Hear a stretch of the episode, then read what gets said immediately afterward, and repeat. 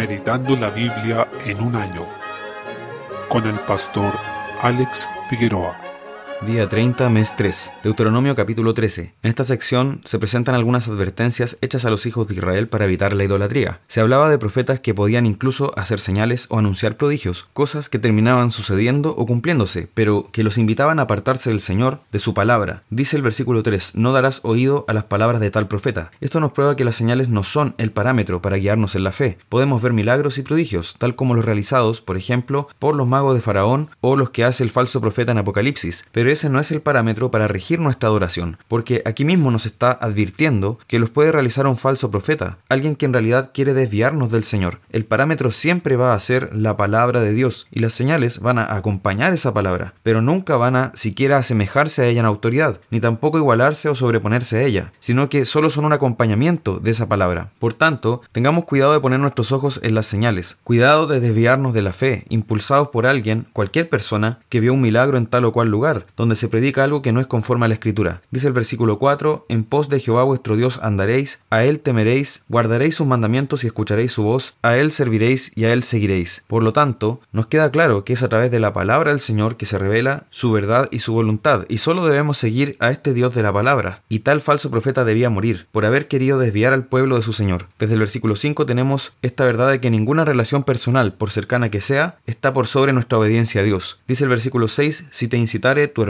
hijo de tu madre, o tu hijo, tu hija, tu mujer o tu amigo íntimo. Si cualquiera de ellos nos invita a servir a otros dioses, no debemos consentir ni prestar oído. Este pasaje señala que en ese momento, bajo el pacto de Sinaí, quien invitara a seguir a otros dioses a cualquiera de los hijos de Israel, aunque fuera alguno de estos vínculos tan cercanos, debía ser denunciado, incluso por sus más próximos, y el primero que alzara su mano para matarlo en una ejecución pública debía ser quien presenció esa falta, aunque estuviera ligado por un vínculo tan directo con la persona que debía morir. Eso nos dice lo abominable que es para el Señor la idolatría. Desde el versículo 12 vemos en esta porción lo terrible que es tentar a otro a apartarse de Dios. La persona que hace eso se hace digna de morir ejecutada. Incluso dice que si de alguna ciudad empezaban a tentar a otros a apartarse de Dios en pos de la idolatría, esa ciudad debía ser destruida por completo, no debía ser reedificada, a tal punto que el incendio de esa ciudad contaría como holocausto para el Señor, es decir, como un sacrificio en honor a su nombre. En consecuencia, este es el estándar, esta es la forma en que el Señor ve la idolatría y la apostasía. Por tanto, debemos huir de estas cosas con todo nuestro corazón. Capítulo 14. El Señor habla al pueblo como hijos, diciendo en el versículo 1, Hijos sois de Jehová vuestro Dios. Eso nos habla de la unidad del pueblo de Dios, tanto en el nuevo pacto como en el antiguo. Aquellos que son el pueblo de Dios son llamados sus hijos y pueblo santo para Él, el único entre todos los pueblos que están sobre la tierra. Ese es nuestro llamado y privilegio. El Señor nos ha escogido desde la eternidad para que seamos su pueblo. Por tanto, debemos darle gracias por su gran misericordia hacia nosotros. Inicia regulando el duelo de los israelitas. Cuando se moría alguien, ellos no debían actuar como lo hacían los pueblos de la zona, sino que debían ser santos y únicos para el Señor. Desde el versículo 3 se refiere a la regulación de la comida. Se da una lista de animales limpios e inmundos, permitiendo comer únicamente los limpios. Y esta dieta, más que basarse en aspectos de higiene, aunque por cierto los incluía, era algo que el Señor estableció para que su pueblo le fuera único y santo, incluso en la manera de comer. Estas leyes dietéticas luego serían abolidas en el nuevo pacto, ya que Cristo hizo puros todos los animales para comer, como dice Marcos 7:19, pero nos deja el principio de que incluso lo más cotidiano, como es comer, debe ser hecho para la gloria de Dios, y reflejando la santidad que tenemos como su pueblo. Desde el versículo 22 se refiere al diezmo. El Señor estableció este sistema para el financiamiento del templo, de todo lo que implicaba el funcionamiento de la adoración que él estableció, y por eso mismo llama también a no desamparar al levita que habitaba en sus poblaciones. También había un diezmo bastante especial que se hacía cada tres años, para que se alimentaran el pobre, el huérfano, la viuda, el extranjero y también el levita. Entonces podemos ver que el diezmo para este pueblo incluía bastante más que el 10%, era muchísimo más, porque debemos considerar que ellos además debían ofrecer, por ejemplo, los primogénitos de todos los animales, las primicias cuando entraran a la tierra, y así todos los sacrificios que ellos ofrecían iban también para el sostenimiento del templo. Por tanto, tengamos en cuenta lo que dice acá, que el propósito del diezmo era como dice el versículo 23, para que aprendáis a temer a Jehová tu Dios todos los días. Y eso tenía que ver con la relación que ellos tenían con sus bienes. Ellos debían aprender que su provisión es el Señor, que ellos no debían idolatrar sus bienes, sino servir al Señor con fe y generosidad. Por esa razón, el Señor estableció esta forma de que ellos se relacionaran con su dinero y sus pertenencias, lo que como principio se mantiene hoy en día, según 1 Corintios 9 del 3 al 14, que dice, ¿no sabéis que los que trabajan en las cosas sagradas comen del templo y que los que sirven al altar del altar participan, así también ordenó el Señor a los que anuncian el Evangelio que vivan del Evangelio. Esto significa que, tal como los que servían en el templo eran sostenidos económicamente por el pueblo para que se dedicaran a ello, así también debe ocurrir con quienes se dedican al ministerio de la palabra. No va a ser lo mismo que era antes porque el templo era un sistema mucho más complejo, pero sí nos dice que los que predican el Evangelio, llámense pastores, maestros, misioneros, debieran recibir sustento económico de parte de sus congregaciones, dependiendo también de cuántos se dedican a ese ministerio. Capítulo 15. En la primera porción vemos que el mismo principio de que el Señor es nuestra provisión está en el año de la remisión, en que los israelitas debían perdonar las deudas cada siete años, quedando anuladas las de aquellos que estaban comprometidos a pagar, diciendo el versículo 4, para que así no haya en medio de ti mendigo. Acá nos dice entonces que si alguien prestaba a otro, esa deuda solo podía durar como límite siete años. Después de eso quedaba anulada, y eso llamaba a no codiciar, a no pensar que su sustento era lo que podían ganar por préstamos. De hecho, estaban prohibidos los intereses. Los instaba a confiar en que Dios los iba a sostener. Y esto es promesa de Dios. Él prometía sostener a quien se condujera de esta manera. Prometía bendecir y enriquecer a quien actuara de esta forma. Dice el versículo 4, porque Jehová te bendecirá con abundancia. Desde el versículo 7 nos habla de que el Señor también bendecirá a quien dé préstamos a los pobres, aun cuando ellos no puedan devolverles. Dice el versículo 10, sin falta le darás, y no serás de mezquino corazón cuando le des, porque por ello te bendecirá Jehová tu Dios en todos tus hechos y en todo lo que emprendas. Posteriormente, Jesús en el Nuevo Testamento diría que los incrédulos prestan solamente a los que les devuelven, pero nosotros, los creyentes, deberíamos ir más allá, y con eso no nos está dando un estándar nuevo, sino que está apelando a este mismo estándar de generosidad que establece la ley. De hecho, Jesús repite también esta verdad que dice acá, en cuanto a que no faltarán los menesterosos, cuando dijo, a los pobres siempre los tendréis con vosotros. Desde el versículo 12 se relata que el pueblo de Dios también debía tratar de una manera digna a los esclavos, recordando que ellos mismos lo habían sido y que fueron liberados por el Señor. Por tanto, a los esclavos debían tratarlos de una forma acorde a su condición, de seres hechos a la imagen de Dios, reconociendo esa dignidad en ellos. Desde el versículo 19, por último, se establece la consagración de los primogénitos machos. Como ya hemos visto, ellos debían consagrar todo primogénito de los animales y ofrecerlo en sacrificio, salvo que tuviera defecto. Malaquías después reprendería a este pueblo porque ofrecía animales que tenían defectos, ya que eso implicaba ofrecer lo que sobra, lo peor. Debemos considerar que hay que tener mucho cuidado con tener esa actitud delante de Dios, de ofrecer lo que sobra de lo nuestro, lo que sobra de tiempo, de fuerzas, de interés, de dinero.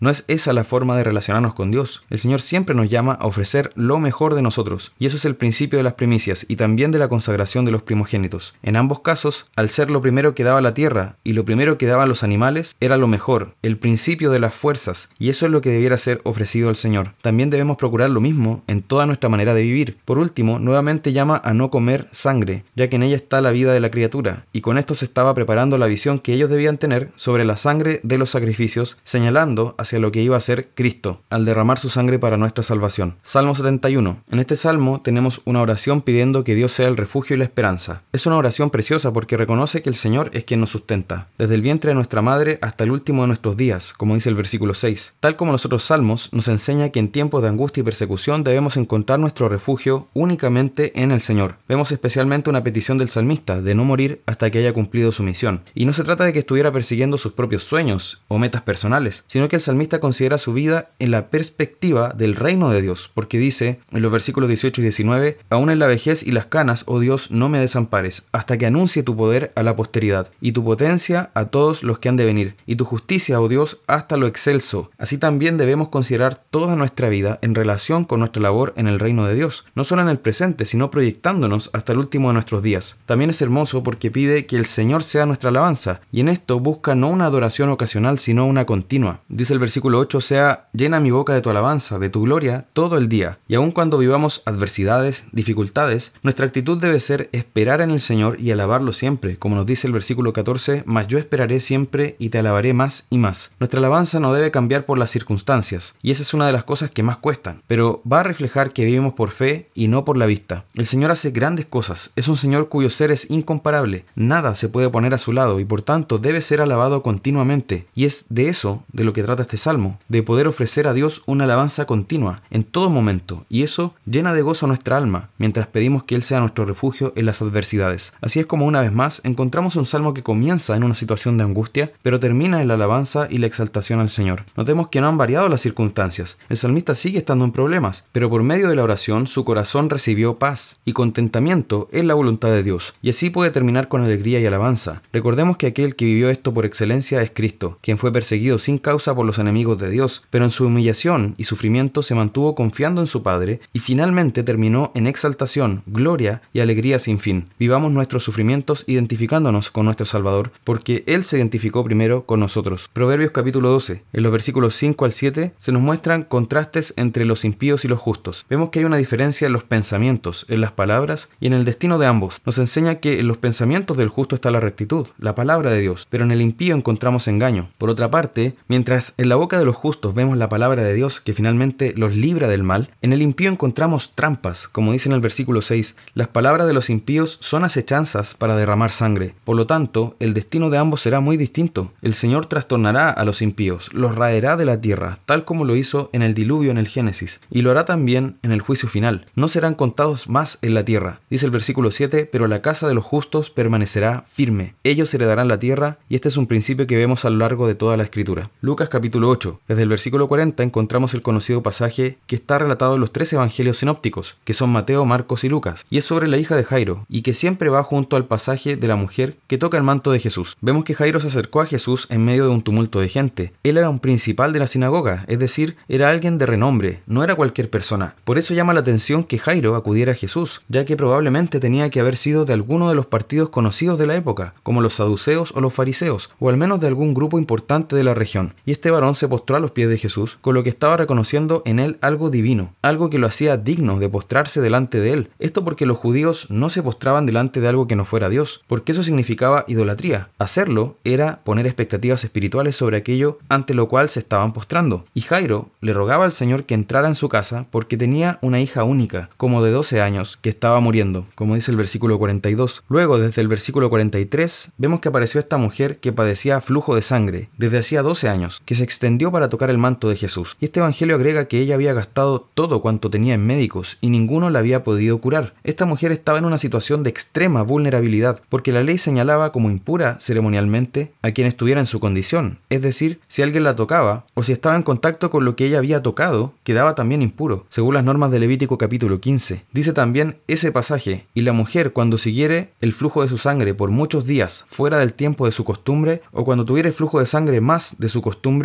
todo el tiempo de su flujo será inmunda, como en los días de su costumbre. Levítico 15:25. Cuando habla acá de la costumbre de la mujer se refiere a la menstruación, y al decir que el flujo de sangre se extendía más allá de su costumbre, se está diciendo que era un flujo más allá de la menstruación regular, como era el caso de esta mujer. Por tanto, ella estaba completamente aislada de la vida civil, religiosa y espiritual durante esos 12 años, más o menos los mismos que tenía la hija de Jairo. Entonces, mientras la hija de Jairo estaba naciendo, esta mujer estaba comenzando a padecer su terrible mal. Y meditar en eso es hermoso porque sin saberlo, esta mujer del flujo de sangre y Jairo junto a su hija estaban relacionados y se iban a encontrar 12 años después. Esto nos enseña la maravillosa providencia de Dios, cómo Él traza las circunstancias y cómo Él permitió que Jairo y esta mujer se encontraran en Cristo. Siguiendo con el relato, vemos que esta mujer estaba en extrema vulnerabilidad. Ella probablemente estaba desesperada. Lo único que quería era ser salva de esto, porque este padecimiento le impedía todo tipo de contacto con la gente en términos normales. Ella estaba en una situación parecida a lo que sería un leproso, inmunda de forma permanente, apartada de la vida social, por lo que esta mujer puso toda su esperanza en Jesús. El relato paralelo de Mateo 9:21 nos dice que ella decía dentro de sí, si tocare solamente su manto seré salva. Eso mostraba que la desesperación de ella la llevó a poner su fe en Jesús. Sabía que Él era lo único que podía salvarla, realmente. Jesús se detuvo y preguntó, ¿quién es el que me ha tocado? En el versículo 45. Los discípulos consideraron que la pregunta del Señor no tenía sentido, ya que todos lo estaban tocando. Era una multitud,